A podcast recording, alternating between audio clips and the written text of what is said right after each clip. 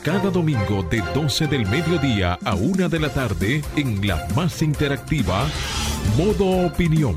Una propuesta informativa donde podrás conocer los temas de actualidad política, empresarial, social y cultural, debatidos desde otra perspectiva. Modo Opinión, una propuesta informativa diferente. Domingo de 12 del mediodía a 1 de la tarde por Sol, la más interactiva.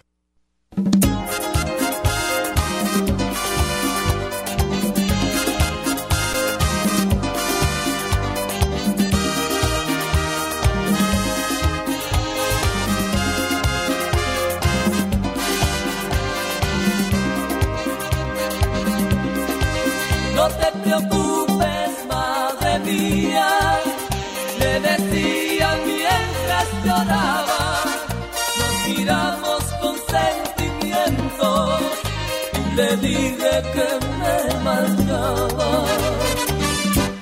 Es la primera vez que te vas de mí, decía mi madre al verme partir.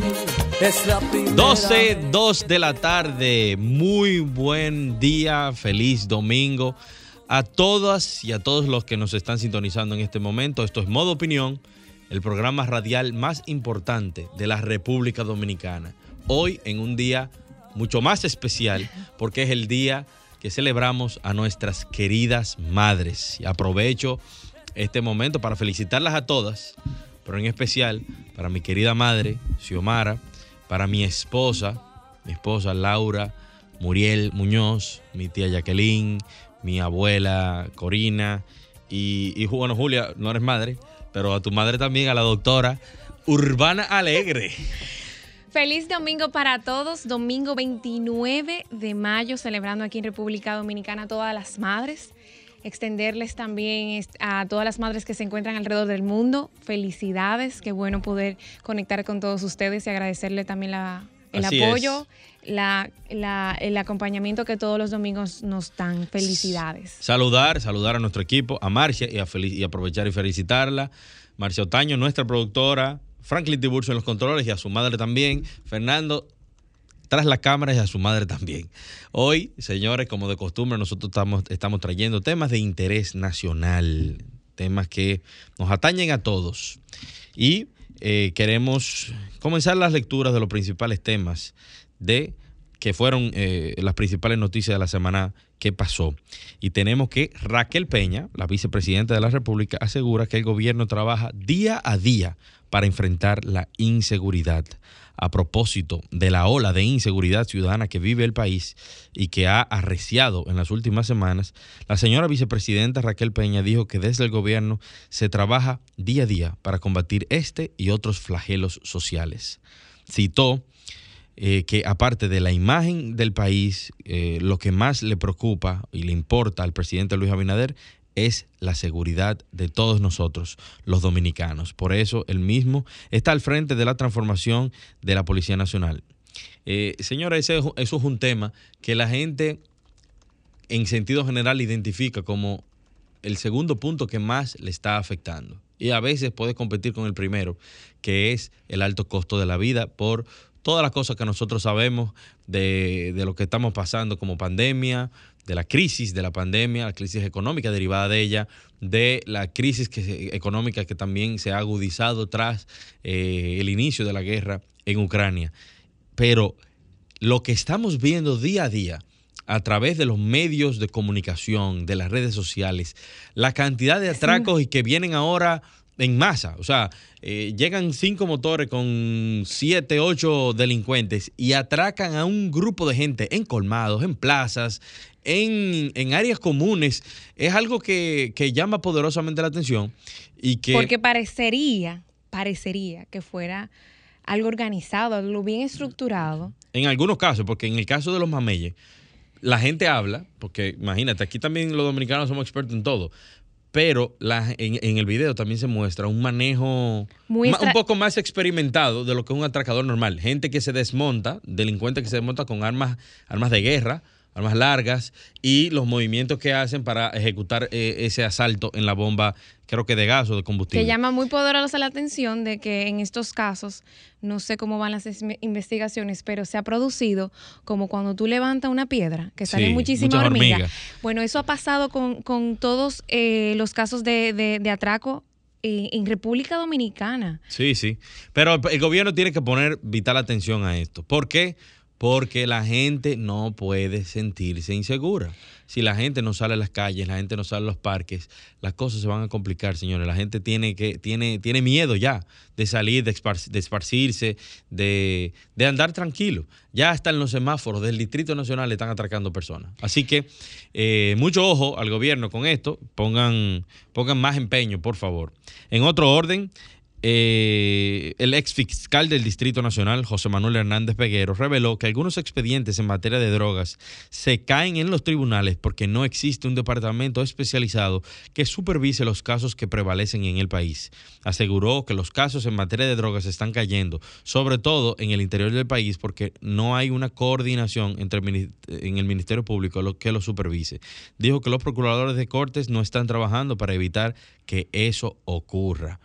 Bueno, esa, es la posición del ex fiscal del distrito, Hernández Peguero, con relación a los temas de, de drogas. Nosotros, en sentido general, no sabemos cuáles son esos casos que él dice, porque los casos más sonoros, sí lo hemos visto, que, se han ido incluso hasta en extradición. El presidente Luis Abinader no le, no le calienta silla a ningún extraditable. Yo creo que ha sido el presidente que más extradición ha firmado en, en dos años. Sí, ha sido, ha sido un trabajo bien fuerte contra la, el- crimen organizado. Él, él, de hecho, en, en, en le, Sol estuvo en la inauguración de, de los trabajos del puerto en Pedernales Ajá. y con el equipo del Sol de la Mañana y eso fue una respuesta muy contundente, directa y clara de que él no iba a dejar y que una de sus luchas y una de sus prioridades está porque el narcotráfico es diferente al microtráfico. Sí, claro.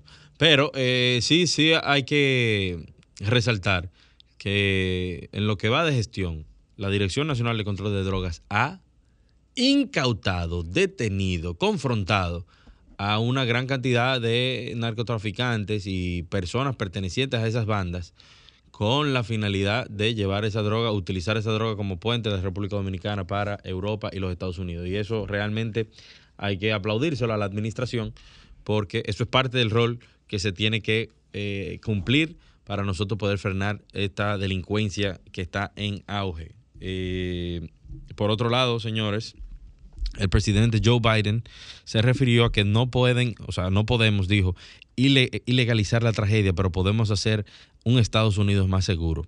Aseguró eh, el sábado pasado que si bien no puede ilegalizar la tragedia, eh, sí que puede trabajar para que Estados Unidos sea un país más seguro. Tras el tiroteo eh, el martes pasado que les costó la vida, señores, a 19 niños y dos maestras en Uvalde, Texas. Que pendiente, que más adelante vamos a, re- a realizar una llamada con un analista político en Estados Unidos para que nos amplíe esta noticia y todo lo que se ha desarrollado en, en ese país sobre este lamentable caso. De igual manera, de igual manera, eh, quería cambiar de, de noticia y es que hoy los colombianos van a las urnas en su primera vuelta en busca de, bueno, enf- enfrentando todos los temas internos de sus países, pero también eh, con una gran esperanza en medio de, de tantos, eh, vamos a decir, una contienda política bastante convulsa en, en Colombia. 39 millones de colombianos han sido convocados para estas elecciones y voy a dar una valoración muy personal. Yo espero que no gane ese candidato socialista, porque ya lo hemos estado viendo. Perú, ahora Chile, en un camino a su degradación social e institucional. La izquierda, señores, no se le debe dar paso. Eso es atraso atraso en principio para, para el país que elige ese tipo de líderes y atraso luego regional cuando se... se- se- Así que nuestras mejores vibras para todos los lo- colombianos que están hoy llamados a las urnas. Vamos a una pausa y continuamos aquí en modo opinión. Ahora nos ponemos en modo opinión. 12 y 15 de la tarde seguimos aquí en modo opinión. La tarde de hoy, señores, yo quiero comentar sobre un tema de mucho interés para eh, el desarrollo de la República Dominicana. Muchos sabemos que eh, el turismo es lo que se le ha llamado la locomotora del desarrollo de nuestro país. Es un sector que genera eh, importantes plazas de trabajo dignas, que genera importantes flujos de divisas hacia la República Dominicana y que dinamiza o debería dinamizar la economía eh, utilizando servicios directos e indirectos de otros sectores como por ejemplo la agricultura. En la tarde de hoy quiero referirme y, valorar como positivo la inauguración de los trabajos que se han venido realizando en Pedernales. Eh, a raíz de eh, la creación del fideicomiso pro Pedernales y todo el flujo de empresarios y capitales que se están movilizando hacia el desarrollo de esa área que estuvo durante mucho tiempo extremadamente deprimida porque no había inversiones. Ahora eh, vemos cómo hay una voluntad política importante para desarrollar el sector. Felicito al presidente Luis Abinader por este gran paso, por, eh, apuntar hacia el sur como parte de nuestro desarrollo, pero asimismo a los empresarios como Fran Rainieri que han desde hace tiempo ya han venido hablando de que eh, esa, esa área, esa de- demarcación territorial de la República Dominicana tiene que ser eh, tiene que ser, tiene que eh, moverse la inversión con la finalidad de desarrollarla. Pero también a nuestros amigos eh, Osto Rizik y Jean Luis Rodríguez, este jueves se, se dieron los primeros pasos y el presidente eh, habló de una inversión de aproximadamente 7 mil millones de, pesos que comienza con eh, obras del Port Cabo Rojo, donde en el tiempo, ya cuando esté inaugurado, vamos a poder comenzar a recibir cruceristas que van a poder conocer toda la región Enriquillo. Hablamos de la, la provincia de Barahona, Pedernales, provincia de Independencia, Bauruco, donde hay eh, un paraíso que muchas veces es incluso desconocido hasta para los dominicanos. Nosotros no, muchos de nosotros no tendemos a hacer turismo interno y a conocer las bondades, las bellezas de nuestro país. Y esto puede ser perfectamente captado para generar inversión para que los turistas vengan, para que generen recursos y nosotros también podamos en el tiempo seguir desarrollando todas esas provincias del sur profundo, incluso hasta la frontera, pudiera, pudiera verse beneficiada con estas eh, inversiones que se están haciendo. Definitivamente, señores, nosotros tenemos que, como sociedad, como, como gobierno, como Estado, pensar en grande, pensar en ese tipo de iniciativas que puedan ayudarnos a contrarrestar todo lo que está pasando en el mundo. Fíjense cómo hay países ahora mismo que con todo el tema de las crisis, de, la pandemia, con la crisis de, la guerra, el tema de los commodities y de los fletes, se están estrangulando. Pero gracias a Dios, la República Dominicana cuenta con activos, cuenta con, con mecanismos alternos para nosotros poder seguir generando, eh, generando desarrollo. Y uno de ellos es nuestro turismo, que tenemos que preservarlos, tenemos que, que- cuidarlo, tenemos que fomentarlo como sociedad. Y veo, eh, valoro como positivo estos trabajos que se están haciendo en Pedernales. Así que eh, vamos a seguir dándole seguimiento a este proyecto y esperamos que, que pueda seguir fluyendo más inversión a estos fines.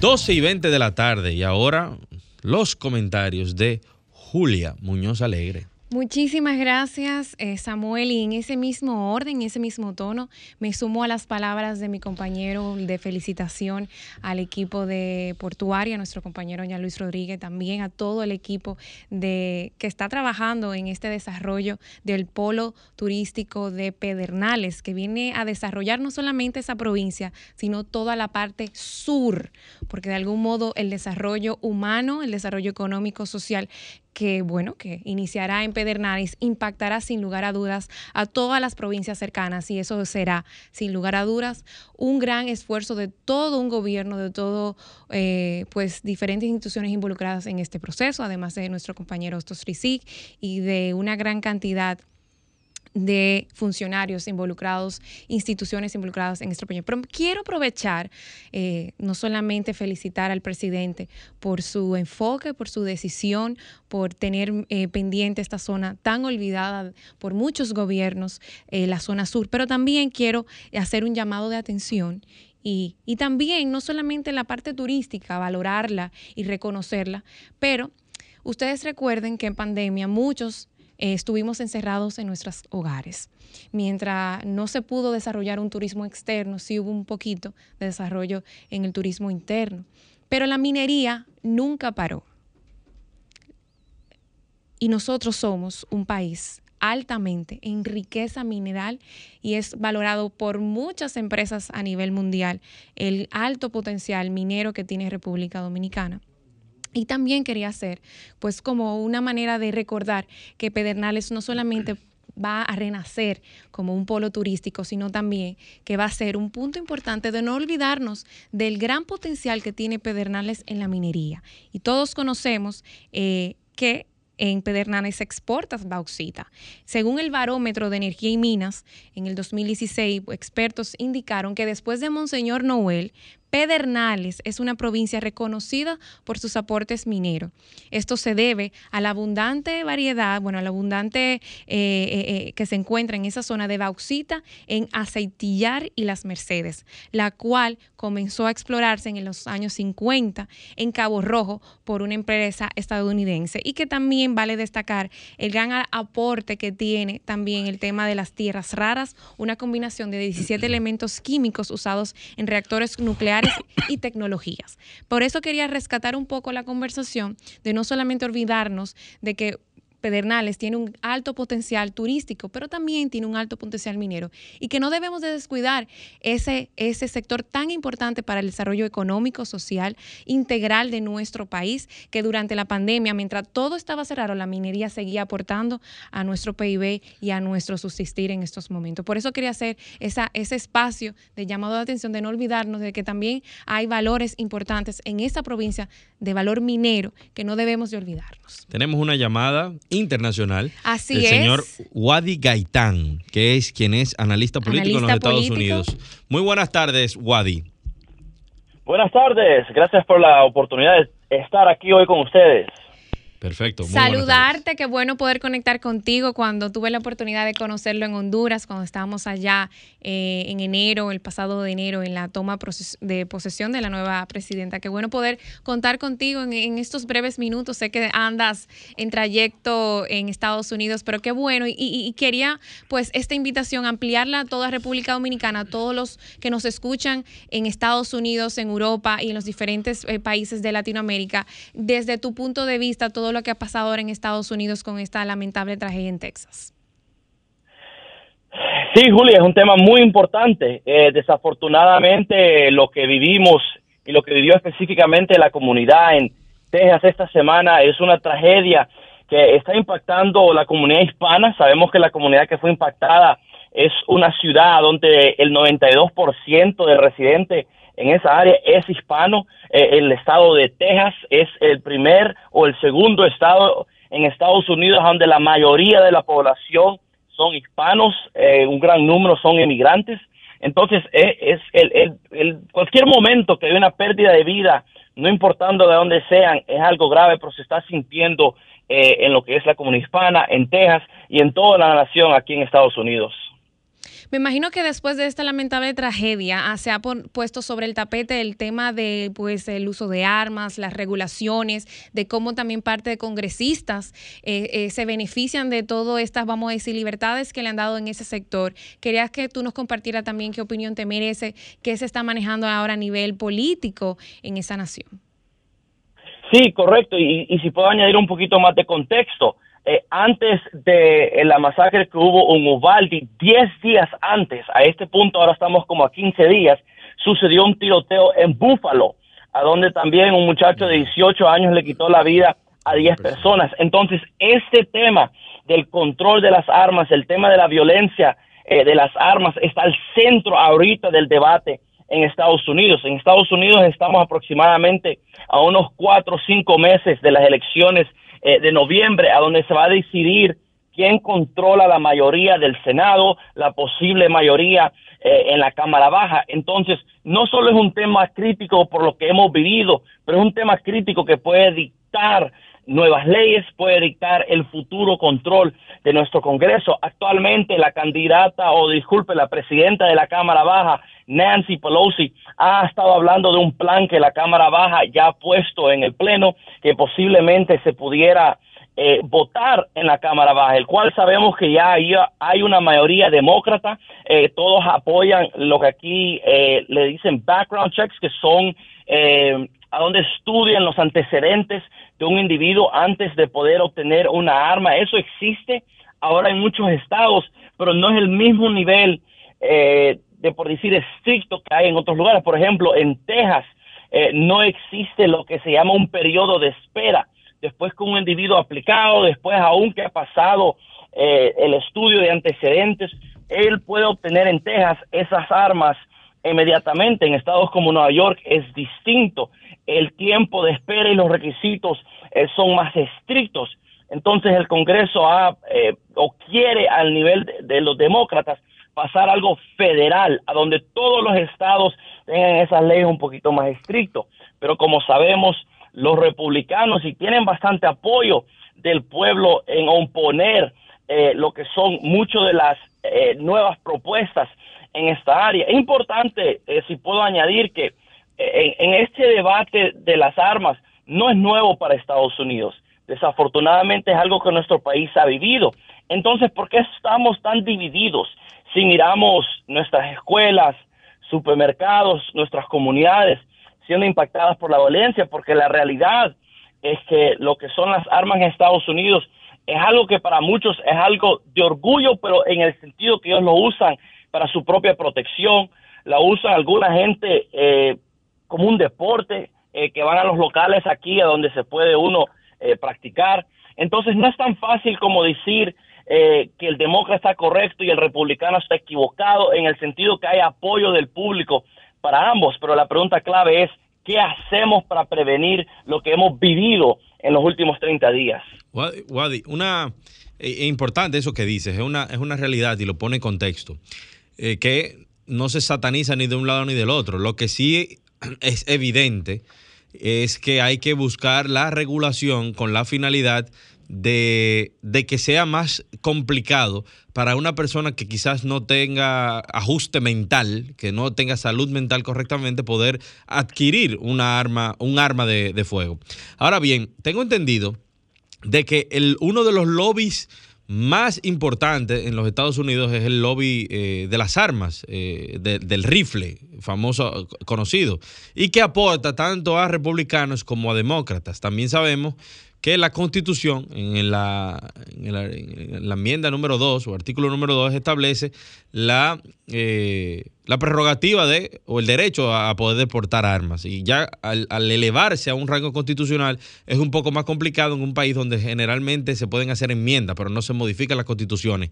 ¿Qué crees tú que vaya a pasar? Que quizás hayan leyes que puedan ser pasadas a nivel federal pero sin modificar eh, la constitución o pudiéramos en el tiempo ver una enmienda a ese artículo de la constitución?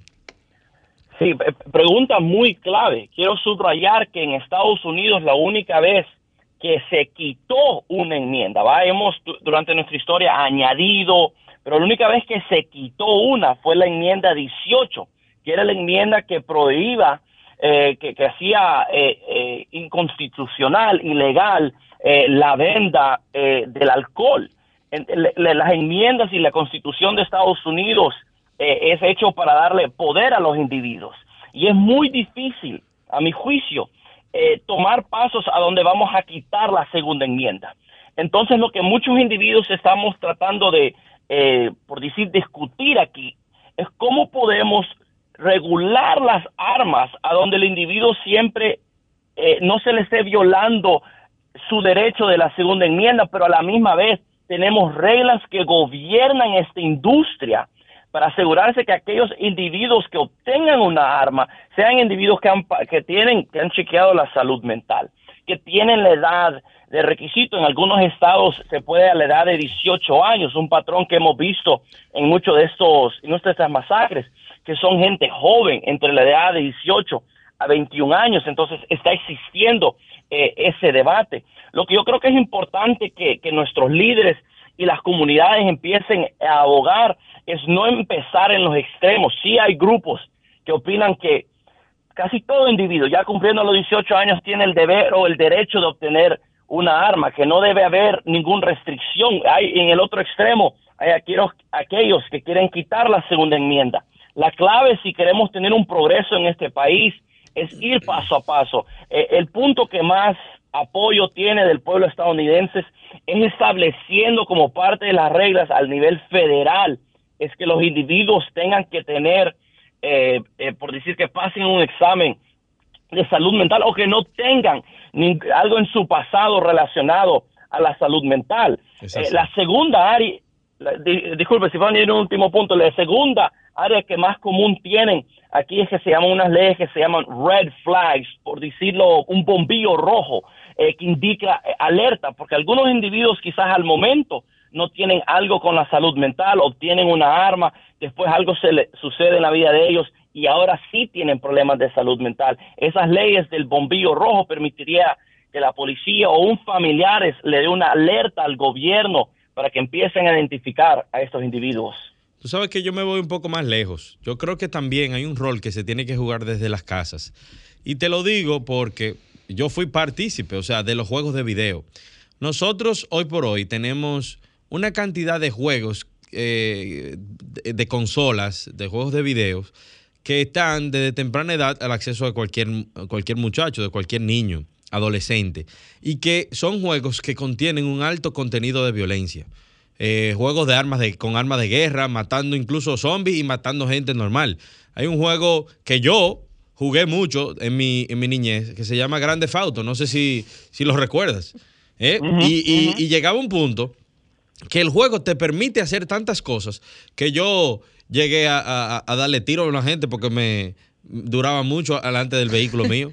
¿Por qué? Porque el juego es así. El juego es un tiene, te tiene que promover un alto contenido de violencia que cualquier persona que incluso te mire y te salude y realmente eh, a ti en, tu momento no, no, no, te caiga bien, tú lo matas, lo chocas, le haces eh, un, sinnúmero de, cosas eh, maquiavélicas. Entonces, todo eso va adoctrinando la mente del niño cosa de que ya, y lo va formando, porque imagínate, dura 5, 6, 7, 8 años jugando. De hecho, hay hombres todavía casados y con hijos que se, se ponen a jugar Nintendo y, juegan online e internacionalmente. Yo creo que también eso es parte de lo que tenemos que evaluarnos como sociedad. ¿Qué opinión te eh, merece? Estoy muy, eh, estoy muy de acuerdo. Estoy muy de acuerdo. Quiero hacer dos puntos. Uno, es importante que tengamos una conversación como sociedad fuera del Congreso. No todas las respuestas a nuestra sociedad va a venir del gobierno. Hay cosas que nosotros como individuos y como familias tenemos que hacer. Segundo, eh, yo esta semana leí un estudio en la Universidad, de, la Universidad NYU, la Universidad eh, de, Nueva York, que hicieron un estudio de la, tecnología, la tecnología que usa el ejército de Estados Unidos para preparar a los soldados que van a guerra. Es eh, un juego eh, virtual que les ayuda a que no sean sensibles a matar a un individuo. Ahora, lo que el estudio este eh, dio a resultado es que mucho de esa tecnología o mucho de la ciencia detrás de lo que usa eh, eh, el ejército de Estados Unidos en, esto, porque son como videojuegos que usan virtuales, es usado en muchos de los juegos que los mismos Grand Theft Auto, Halo, no que esos juegos se pueden usar para lo mismo, pero me refiero, me refiero que hay mucha de la misma ciencia y mucho impacto eh, eh, los videojuegos sí pueden tener, eh, pueden quitarle al humano lo que es lo sensible de ir a quitarle la vida o hacerle un daño a otro individuo. No estoy diciendo que quitando los videojuegos es la respuesta, pero tenemos como sociedad tener una conversación de qué es el alimento mental, el alimento espiritual que estamos teniendo como sociedad. también lo que es la fábrica de la familia. Es una discusión que ha salido. Muchos de estos individuos, cuando los estudiamos, vienen de hogares a donde no se les alimentó eh, eso, eh, la palabra espiritual no es la correcta, pero eso de la familia, que uno obtiene ese alimento de familia, el cariño o ciertas áreas claves, en mi opinión. Bien. Excelente. muchísimas gracias, Wadi, por tus importantes aportes que hiciste a nuestro programa y, este programa está abierto para ti, ¿eh? Es bueno que lo sepas. Gracias. Gracias, un saludo. Yo he visitado eh, específicamente Santo Domingo, uno de mis, mis mejores amigos aquí en la área de Washington diciendo ellos son dominicanos. Es un placer poder estar con ustedes eh, y un orgullo participar en este programa. Muchísimas gracias, Wadi. Nos vemos pronto. Y esto fue parte de, del analista, de, bueno, como analista político, tener una visión fuera de República Dominicana de lo que está pasando en Estados Unidos y cómo, cómo la conversación continúa después de, de estos lamentables casos. Sí es. Vamos a una pausa y continuamos aquí en modo opinión.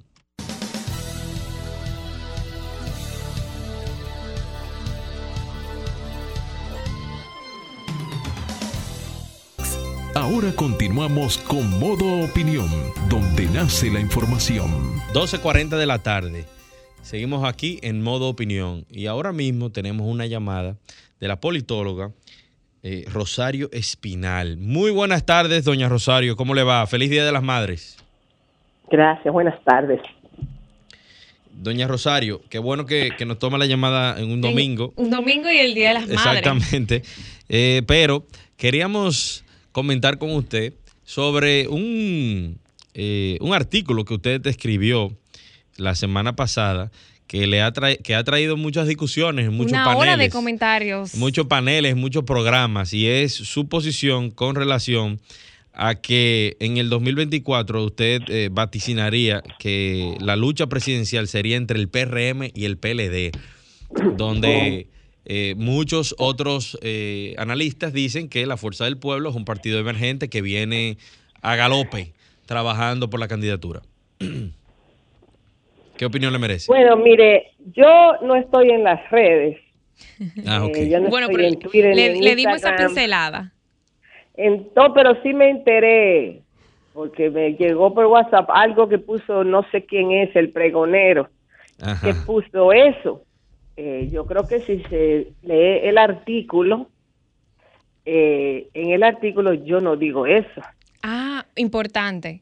Bueno, eh, o sea, lo que yo planteo en el artículo es que, lo digo hacia el final del artículo, yo digo, si el PRM logra hacer un gobierno más o menos bien, y si el PLD logra reorganizarse y pasar la prueba de unas primarias, entonces sí ellos eh, serán los partidos centrales. Si no, si no, entonces, si uno de ellos fracasa en ese intento, la fuerza del pueblo será muy beneficiada. Eso es lo que yo digo.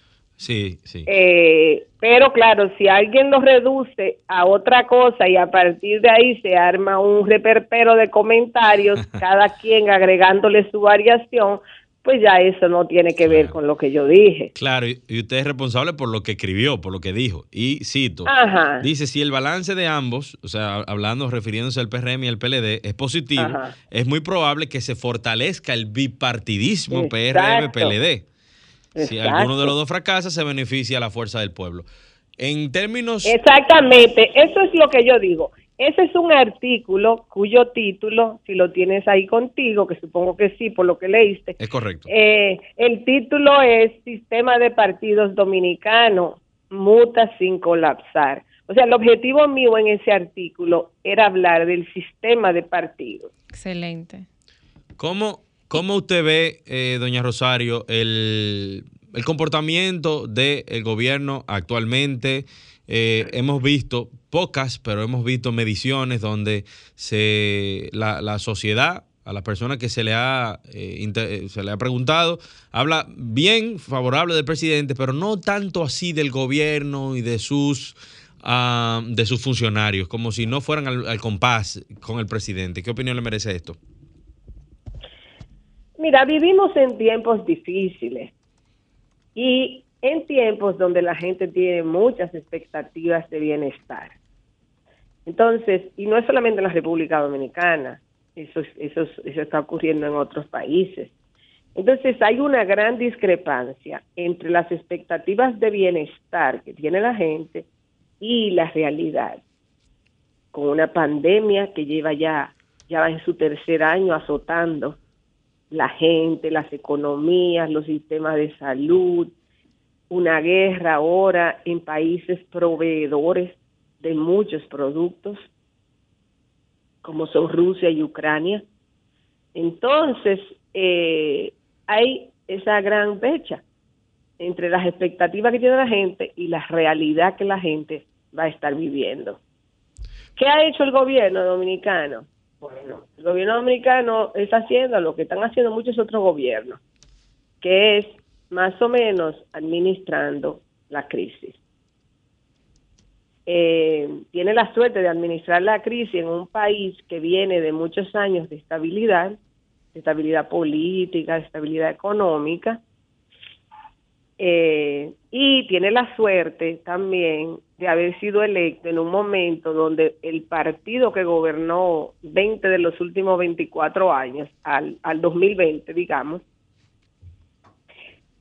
eh, había enfrentado varios problemas de desgaste, de escándalos de corrupción, etcétera. Entonces, eh, se le allanó el camino para establecer una cierta hegemonía narrativa política. Entonces, esas son condiciones favorables al gobierno, pero sin duda son condiciones muy difíciles para gobernar de manera que la gente esté contenta. Entonces, el desafío que tiene el gobierno es cómo, después de estos primeros dos años de, digamos, de gracia, de condición favorable en el sentido de las condiciones en que llega al poder, pero no en el sentido estructural, porque en sentido estructural las condiciones son adversas. Entonces tiene el desafío. Una pregunta. De gobernar bien. En ese sentido, como usted habla del, sistema, bueno, de los partidos, de cómo eh, eh, en ese caso se puede vaticinar pues un bipartidismo para el 2024, pero en el tema de, de, de todo el desarrollo a nivel nacional, ¿cómo ve el desarrollo de los nuevos partidos, por ejemplo, en el caso de la Fuerza del Pueblo y de otros más, de cara a las elecciones del 2024? Sí, eh, mira, en la República Dominicana hubo una especie de tripartidismo en la década del 90 y se debió al deterioro del Partido Reformista por ya la decadencia biológica de Balaguer en un partido caudillista que no logró reconstituirse. Y Balaguer tampoco ayudó a que se reconstituyera caudillo al fin. Entonces hubo una temporalidad de tripartidismo. Claro, aquí hay 30 partidos más o menos registrados, o sea que uno con facilidad podría hablar de un sistema multipartidista, pero en términos electorales, el 95% y a veces más de la gente vota por las principales opciones partidarias, que pueden ser dos cuando ha habido bipartidismo, que pueden ser tres como en los 90, y que incluso eh, hubo un periodo del 2004 al 2019 donde había un partido dominante, que era el PLD. Entonces, eh, yo lo digo en el artículo también, que hay que esperar un par de procesos electorales más para saber hacia dónde se mueve el sistema de partidos en términos de sus características, si se va a afianzar un tripartidismo o no. Y ese, y ese es uno de los temas que yo estaba tratando en el artículo.